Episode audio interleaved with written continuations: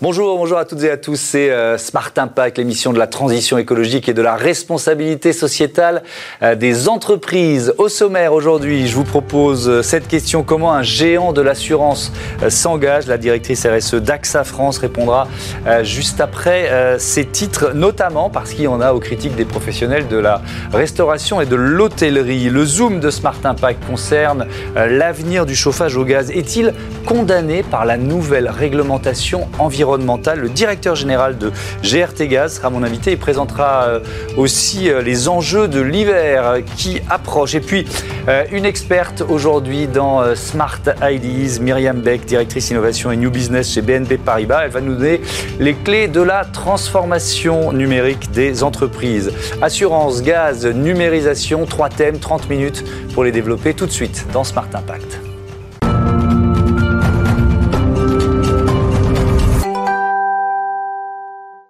Bonjour Catherine Chazal, bienvenue. Bonjour. Vous êtes la directrice RSE donc de d'AXA France. Euh, je vous propose une question toute simple pour démarrer. La, présentation de cette stratégie, elle repose sur pas mal de piliers. En quelques mots, ensuite, on va avoir le temps de les détailler alors, l'engagement euh, d'AXA pour un impact positif sur la société, c'est-à-dire qui va au-delà de l'exercice de notre métier, en fait, euh, on l'a mis en place depuis euh, la création du groupe. Donc, ça fait plus de 30 ans mhm. qu'on mène des actions citoyennes et donc on exerce cette responsabilité sociétale d'entreprise. Depuis, on a étendu nos actions, c'est mhm. structuré en interne et aujourd'hui, on a un objectif, c'est d'intégrer les critères de la RSE dans tous les métiers d'AXA France, donc c'est-à-dire les métiers support, les métiers business, mhm. jusqu'à nos contrats d'assurance. Alors, il y, a un certain nombre de, thématiques qu'on retrouve. Alors, il y en a une qui est liée à votre métier, mais c'est de la RSE, c'est la prévention.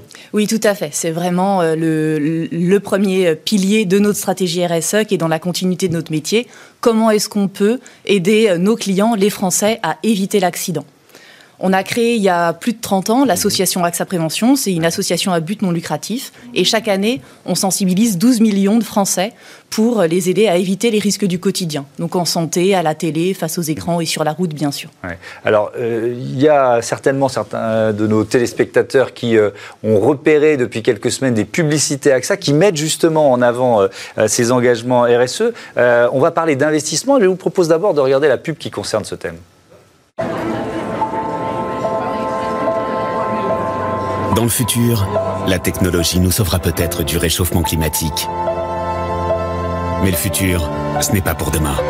Alors chez AXA, on a déjà multiplié nos investissements verts, notamment dans nos solutions labellisées épargne citoyenne. Alors je veux bien qu'on rentre dans le, détail de ces investissements verts. Euh, ça, va dans quelle, dans quelle direction? Quels investissements vous privilégiez? Alors, la préservation de l'environnement et la lutte contre le changement climatique, c'est en effet une priorité RSE mhm. chez nous. Et d'ailleurs, on l'a aussi inscrit tout récemment dans le nouveau plan stratégique à l'échelle du groupe AXA. Donc euh, déjà, la lutte contre le changement climatique, c'est bien sûr une priorité pour tous, mais nous, c'est quelque chose qu'on voit déjà euh, au quotidien dans notre métier, puisque 6 Français sur 10 ont déjà été confrontés à une catastrophe naturelle. On agit du coup sur la lutte contre le changement climatique euh, sur trois, trois domaines, mhm. en tant qu'investisseur, en tant qu'assureur et également en tant qu'entreprise. Alors, ma question, c'était sur les investissements. Quels investissements vous privilégiez? Ça signifie quoi concrètement de dire, OK, on, se lance dans la, on privilégie les investissements verts? On s'est engagé à investir 24 milliards d'euros d'ici 2023 euh, dans la transition écologique, mhm. c'est-à-dire dans la production d'énergie renouvelable, dans euh, des immeubles qui respectent euh, les enfin, zéro carbone, les meilleures normes environnementales, par exemple. Euh, l'empreinte carbone de l'entreprise elle-même, ça aussi c'est une dimension importante. Quand on s'appelle AXA, euh, euh, évidemment il y a des leviers qui vous concernent directement. comment vous faites baisser cette empreinte carbone? C'est vrai que c'est la première chose, je pense, c'est quand même de balayer devant sa porte bah on a envie de prendre des engagements RSE. Mmh. on a diminué nos émissions de CO2 chez AXA France de 42% entre 2012 et 2019. Donc c'est un effort euh, très fort qui a nécessité euh, l'évolution des comportements des collaborateurs, mais aussi des évolutions de nos infrastructures. Donc on a 92% de nos immeubles de bureaux chez AXA France qui consomment de l'énergie renouvelable mhm. et ça sera 100% l'année prochaine, incluant les deux data centers de l'entreprise. Mhm. Euh, il y a un autre pilier de votre stratégie RSE, c'est la protection des plus vulnérables. J'ai lu que vous soutenez un certain nombre d'associations. Vous pouvez nous, nous en citer quelques-unes? Euh, Oui, je peux euh, d'abord vous citer l'association Le Refuge qu'on soutient depuis plusieurs années, qui est une, association qui vient en aide aux jeunes LGBT+, mhm. qui sont rejetés par leur famille au moment où ils font leur coming out. Donc ils se retrouvent à la rue, c'est absolument terrible. Ça concerne des milliers de jeunes chaque année. Et c'est la mission du refuge, donc on est très fiers de, soutenir, de leur venir en aide. Mhm. Euh, je peux aussi vous parler euh, de la lutte contre les violences faites aux femmes. On a lancé un programme en interne chez AXA France qui s'appelle Health Angels. Et ce sont euh, des juristes AXA, dans le cadre d'un mécénat de compétences, qui se relaient pour assurer une permanence téléphonique ou mail pour mmh. pouvoir répondre et venir en aide d'un point de vue juridique aux femmes qui les appellent. Mmh. C'est aussi un engagement d'entreprise parce que nous sommes mécènes de la Maison des femmes, de la Fondation des femmes et de la FNSF. Alors ça, la, la notion de mécénat de compétences, je trouve ça passionnant. Ça veut dire que c'est des salariés d'AXA qui sont volontaires pour, euh, euh, pour donner de leur, euh, de, leur temps Ça peut être des missions longues, par exemple Oui, tout à fait. le mécénat de compétences, en fait, est géré par l'association AXA à tout cœur, qui a été aussi créée il y a plus de 30 ans, donc qui permet, qui incite en fait les entreprises, les collaborateurs qui le souhaitent, à s'engager dans le mécénat sur leur temps privé, mais aussi en offrant cette possibilité de mécénat de compétences. Donc ça peut être des missions de, de, de quelques jours, plutôt de six mois, et ça peut aller jusqu'à trois ans également mhm. pour aller euh, élargir son expérience professionnelle dans une association. Alors, on va parler maintenant euh, de, euh, des conséquences de cette, de cette crise sanitaire et économique et, de ce que ça provoque pour, pour AXA, notamment dans vos relations avec le, le monde de, de, la restauration et de l'hôtellerie. Mais d'abord, avant d'évoquer ça, il y a ce service AXA Entraide. Vous l'aviez lancé lors du premier confinement. de quoi s'agit-il? Euh, oui, le dispositif Accès Entraide, c'est un, comme son nom l'indique, un dispositif pour venir en aide aux gens. Donc on l'a euh, activé pendant le confinement, mais c'est quelque chose qu'on a créé il y a deux ans. Donc c'est une ligne d'assistance psychologique gratuite mhm. qu'on active en cas euh, d'événement d'ampleur. Donc ça peut être une catastrophe naturelle, on l'a par exemple déclenché lors de la tempête Alex dernièrement. Mhm. Ça peut être malheureusement également un attentat, on l'a déclenché lors des attentats de Strasbourg. Et puis là, bien sûr, pendant la crise du Covid-19 qui nous touche tous. Mhm. Et ouais, on l'a déclenché pendant le le premier confinement. Mhm. Euh, donc c'est euh, jusqu'à euh, trois séances de soutien psychologique qui sont proposées aux personnes qui le souhaitent. Donc vous appelez ce numéro, disponible 24 heures sur 24 et 7 jours sur 7. On vous demande pas si vous êtes client AXA ou pas, on vous demande juste si vous avez besoin d'aide. Et après, vous pouvez être mis en relation avec un psychologue qui vous suivra pendant les trois séances. Hmm. Est-ce qu'il y a des restaurateurs qui appellent cette ligne? Nous, euh, c'est une ligne euh, anonyme, donc euh, on, ne, on, ne, trace pas les mm. personnes qui appellent, mais tout le monde peut l'appeler. Bon, vous, me voyez venir parce que c'est vrai qu'il y a ce conflit qui est, qui, est, porté un peu médiatiquement par les chefs étoilés, notamment Jean-François Piège, qui a plusieurs restaurants à, à, Paris et qui réclame à AXA de, de, de, couvrir les pertes d'exploitation, en disant c'était prévu dans mon, dans mon contrat. Et c'est vrai qu'il y a plusieurs assureurs, mais AXA est souvent en première ligne dans, dans, dans ce dossier. Donc on on peut se dire, ben voilà, ça c'est la première entraide qu'on attend d'une compagnie d'assurance. Oui, sur, la, sur, euh, sur cette crise, euh, on a en effet tous été euh, pris de court par l'ampleur de, mm. de, la crise du coronavirus. ce qui, ce qu'on connaît moins, en fait, peut-être, et qu'on devrait peut-être connaître plus, c'est l'ensemble des engagements qui ont été pris par tout le secteur de l'assurance et également par AXA pour euh, mener euh, des actions euh, d'investissement et contribuer à la relance économique et des actions solidaires également. Chez AXA, c'est plus de 900 millions mmh. d'euros que nous avons donc investis ou dédiés à des actions solidaires.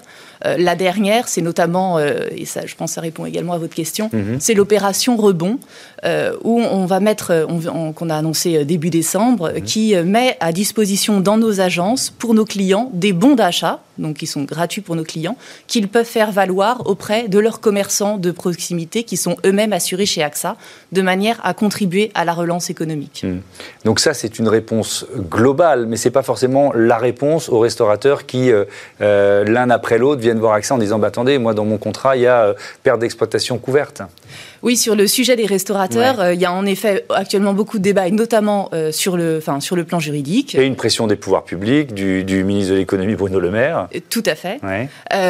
on, ce sont des, questions qu'on règle en fonction des contrats au cas par cas. Pour mhm. les dossiers qui sont actuellement en cours de jugement, je n'ai pas forcément exprimé, mais en tout cas, sur les dernières positions de Bruno Le Maire, nous avons en effet pris l'engagement pour le secteur de l'assurance et pour AXA de geler nos cotisations pour les restaurateurs pour l'ensemble de l'année 2021.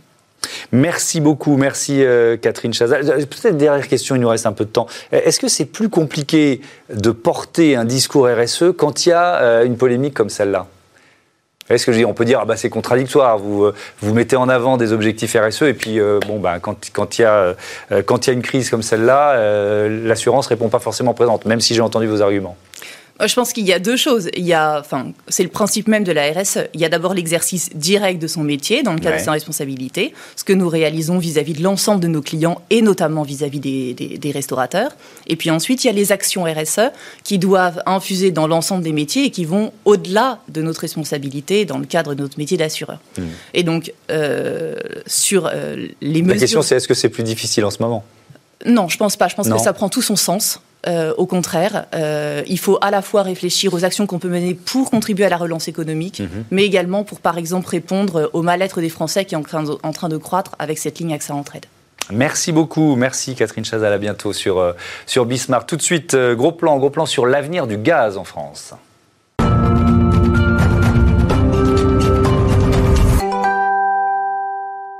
Le Zoom de Smart Impact porte sur l'avenir du gaz en France. Bonjour Thierry Trouvé. Bonjour. Bienvenue. Vous êtes le directeur général de GRT euh, Gaz. Vous assurez le transport du gaz sur tout le territoire, hormis dans le euh, Grand Sud-Ouest.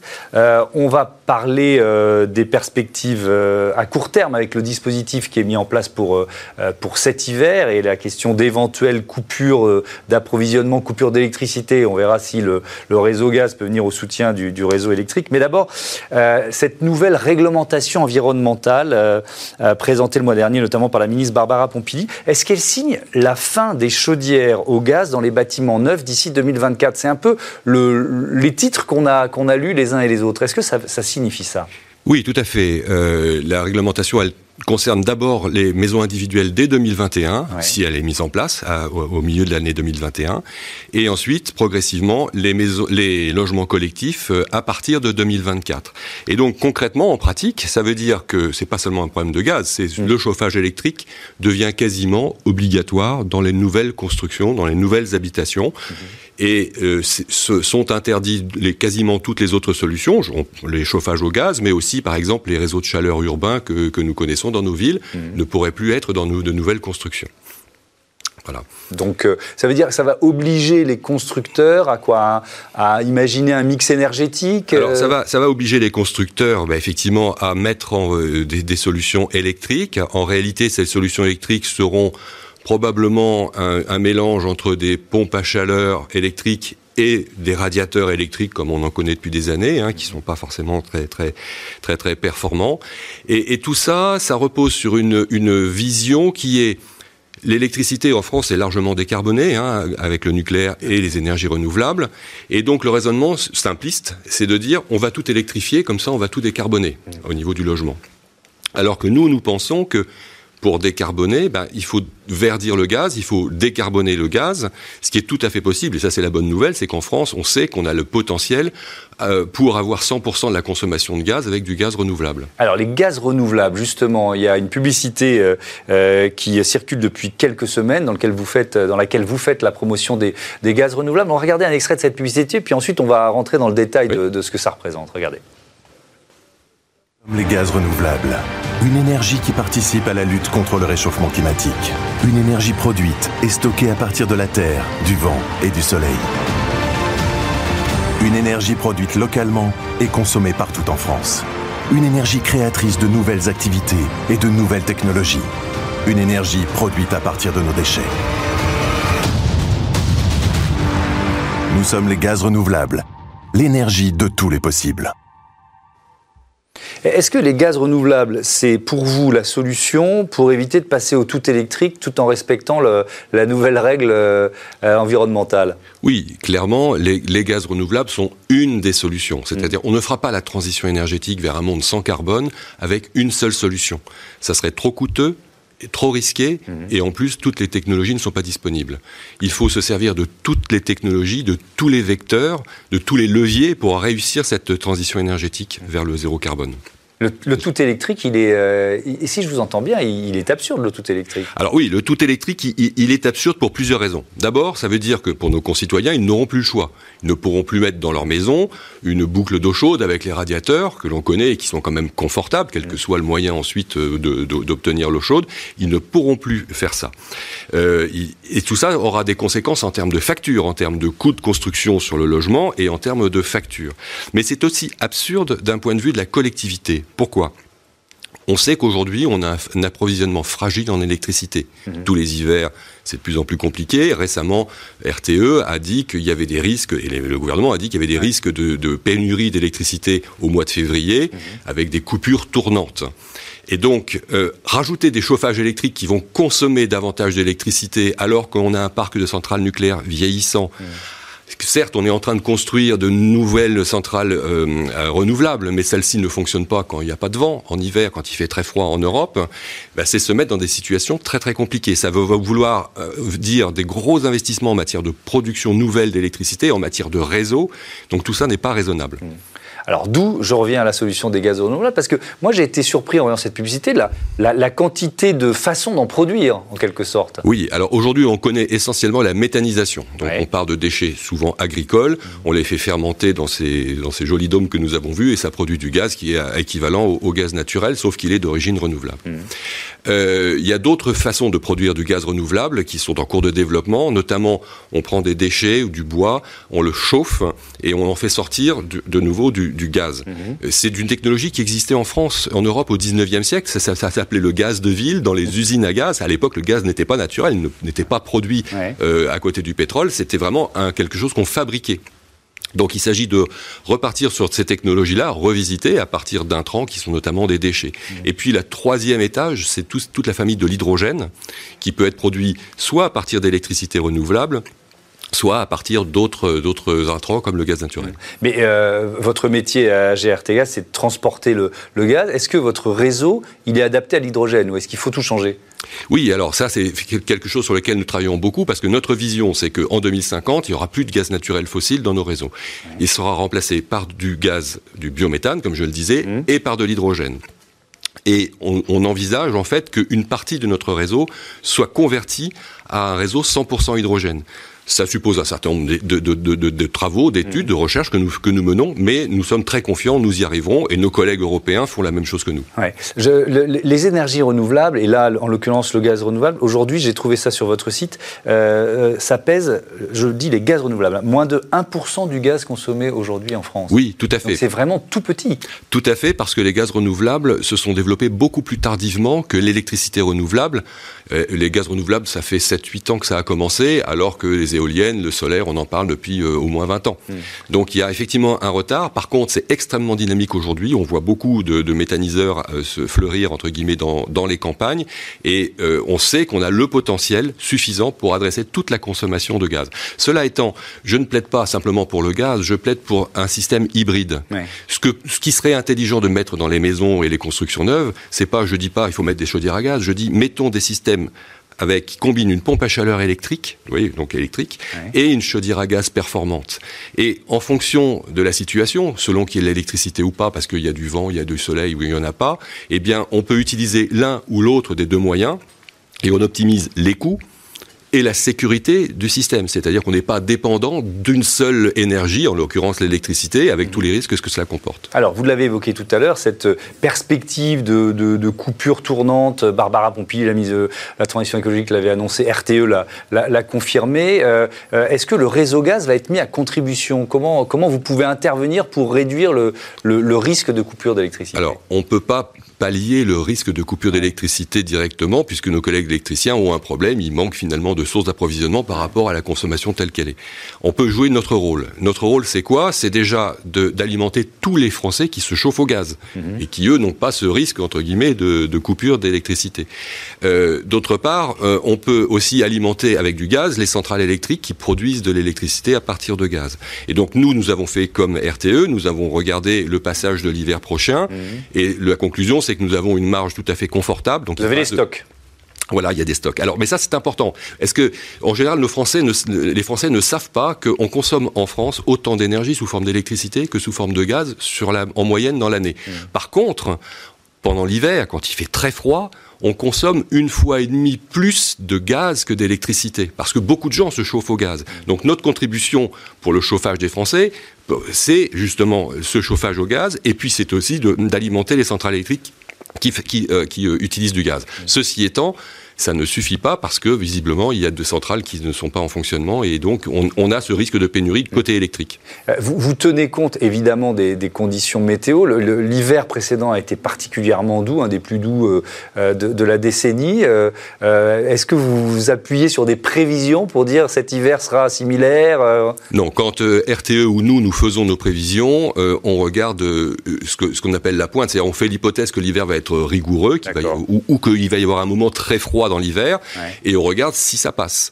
Euh, on ne fait pas de prévisions euh, à, trois mois parce qu'elles ne sont pas suffisamment fiables. Alors on, les regarde, mais fondamentalement, elles ne sont pas suffisamment fiables pour pouvoir bâtir une stratégie. Vous, avez fait des, effectué, j'imagine, des stress tests pour, euh, pour voir comment le réseau réagirait en cas de pic, justement. Voilà, donc on a fait effectivement des stress tests, comme on le fait tous les ans, et en particulier cette année, on, on s'est dit, imaginons que le parc de centrales à gaz pour faire de l'électricité soit très sollicité, est-ce que ça marche? Et la réponse est oui, ça marche, mais ça ne suffira pas aujourd'hui pour sauver euh, le système électrique s'il faisait très froid. Eh ben voilà, merci pour ces euh, précisions. Merci beaucoup Thierry Trouvé, à bientôt sur, euh, sur Bismart. Tout de suite, c'est Smart IDs, on parle de la numérisation des entreprises. Smart Ideas avec BNP Paribas. Découvrez des entreprises à impact positif.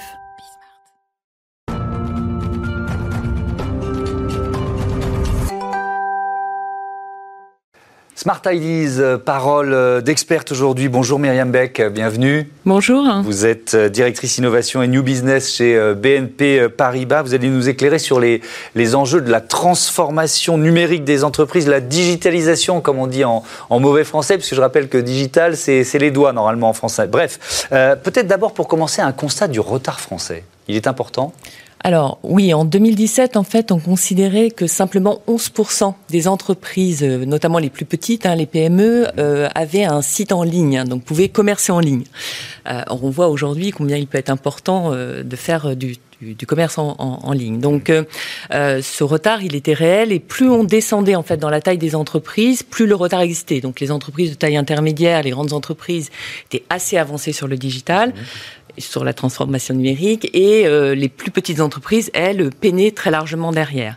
Donc ça, c'était vraiment le constat en 2017. C'est d'ailleurs pour cela qu'en 2018, euh, chez BNP Paribas, on avait décidé d'accompagner les petites entreprises dans leur transformation digitale, euh, en faisant euh, suite effectivement aussi aux toutes les actions de l'État, hein, puisque l'État avait fait ce constat et avait décidé de mettre en place un certain nombre de mesures pour accompagner les entreprises. Et il y a une petite amélioration. C'est vrai qu'on a encore pas mal de retard, mais on est plutôt quoi à 20, une entreprise sur quatre à peu près. On est à 24-25 Alors il y a oui, euh, il y a clairement, en fait, on a gagné quelques points. Alors, quand je dis quelques points, hein, c'était en 2019, les dernières études, en fait, qu'on avait euh, été de 2019. En 2019, on voyait que les entreprises, on avait gagné 3-4 points. Voilà, par rapport à 2000, euh, par rapport à 2017. Et ce qui était intéressant et encourageant quand même, c'était que les entreprises disaient elle considérait quand même que ça faisait partie de la croissance. Ouais. Euh, considérait que c'était important de se digitaliser. Et puis alors, ce qui est évident, c'est que euh, s'il y a un effet euh, positif, il faut bien essayer d'en trouver à cette, à cette crise Covid, c'est, c'est la numérisation accélérée, un peu sous contrainte d'une certaine façon. Il y, a, il y a un concept, quand on a préparé cette interview, vous m'avez parlé d'innovation sous contrainte, c'est quoi?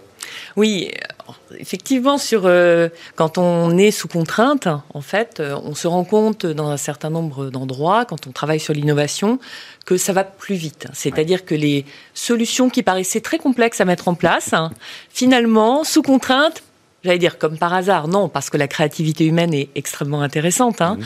euh, et ben on, on, trouve des solutions. Et en fait, dans cette crise du Covid, comme vous le disiez, si on doit y trouver quelque chose entre guillemets de positif, c'est que les entreprises, face à cette contrainte incroyable, inédite, euh, vraiment sans précédent, ont dû trouver des solutions. Et effectivement, elles en ont trouvé. C'est-à-dire que, et bien sûr, tout le monde a essayé de les accompagner pour trouver ces solutions. Euh, et on a vu effectivement dans notre activité hein, euh, bancaire, par exemple le commerce en ligne. Nous, on a des équipes spécialisées dans le commerce en ligne, dans ce qu'on appelle le cash management, euh, qui ont vu leurs activités exploser. Il y a eu un million de Français qui ont acheté pour la première fois en ligne pendant le premier confinement. C'est beaucoup. Hein. C'est énorme. Mm. Et, et, tous ces commerces, tous ces restaurateurs, toutes ces, toutes ces équipes en fait qui ne pouvaient plus euh, être en contact avec leurs clients hein, euh, on fait deux choses. D'une part, on a vu effectivement des sites online se créer, et deuxièmement, on a vu aussi des solutions techniques, des moyens de paiement à distance se mettre en place. Et ça, ça fait partie de notre rôle en tant que banquier, mmh. que d'accompagner en fait cette partie de digitalisation de, des moyens de paiement et du commerce online. Mais ce qui est intéressant, c'est que cette transformation qui est accélérée, euh, il y, a aussi beaucoup de chefs d'entreprise qui veulent qu'elle ait du sens. Oui, c'est pas juste se transformer pour se transformer. Ouais, c'est vraiment une, grosse différence, je pense, avec euh, les années avant Covid. Hmm. C'est-à-dire qu'on avait toute, cette transformation digitale, toutes euh, ces orientations nouvelles qui se prenaient, on voyait un certain nombre de choses se mettre en place. Mais à l'aune de la crise, ce qui a assez fondamentalement changé, c'est comme ce sont des choses euh, qui deviennent euh, plus, plus, voilà, plus prégnantes, on va dire, dans la vie euh, de tous les jours, les entreprises ont envie que ça fasse du sens. Si on prend l'exemple du commerce en ligne, par exemple, euh, les entreprises qui commercent en ligne ont envie de mesurer leur empreinte carbone. C'est de dire, euh, moi, je suis pas du en ligne pour faire du en ligne. Mmh. Je suis conscient que quand je fais du en ligne, hein, quand, quand, je fais du commerce en ligne, bah, euh, j'ai un impact sur la partie logistique. Hein. je vais jusque chez le client. je, donc, j'ai des solutions, des logiques de mobilité à mmh. prendre en compte par rapport à ça. et ça, c'est pas neutre, évidemment, selon la manière dont on fait la mobilité du dernier kilomètre, par exemple. Mmh. donc, cette impact logistique, ce travail sur la logistique et ce travail donc sur l'empreinte carbone, il est très présent aujourd'hui sur ces sites de commerce en ligne, par exemple. Et on a plein d'exemples d'entreprises qui euh, nous sollicitent sur ces sujets-là. Hein. Euh, alors, par exemple, on a des, solutions de mobilité hein, sur lesquelles on travaille avec les entreprises de logistique et du transport, mmh. puisque notre filiale Arval travaille sur des diagnostics de mobilité pour rendre la mobilité plus durable, plus responsable. C'est pas la, on met pas les mêmes solutions de mobilité, voilà, en fonction du nombre de kilomètres qui peut être parcouru, enfin de, de plein de choses. Et on peut évidemment aller sur de l'électrique sur, euh, enfin, sur plein de choses nouvelles. Donc ça, c'est vraiment important. Et puis peut-être, euh, deuxième chose, c'est que les entreprises ont envie, de toute façon, elles savent qu'il restera probablement quelque chose en termes d'empreinte carbone, mhm. et elles vont chercher à, à trouver des projets qui vont leur permettre de décarboner ce qui reste. De compenser. de compenser, exactement. Et cette compensation carbone, notre filiale Climate Seed voit aujourd'hui, elle est de plus en plus sollicitée sur ces sujets. C'est une entreprise de social business mhm. et, c'est extrêmement intéressant et important pour les entreprises d'avoir ce type de solution aussi, in fine. Merci beaucoup, merci Myriam Beck. Je rappelle que vous êtes euh, euh, directrice innovation et euh, new business chez BNP Paribas, bientôt sur, sur Beer Smart. Voilà, c'est la fin de cette émission. Elle est passée vite et c'est bon signe. Je vous retrouve demain à 9h, midi, 20h30 sur la chaîne des Audacieux et des Audacieuses.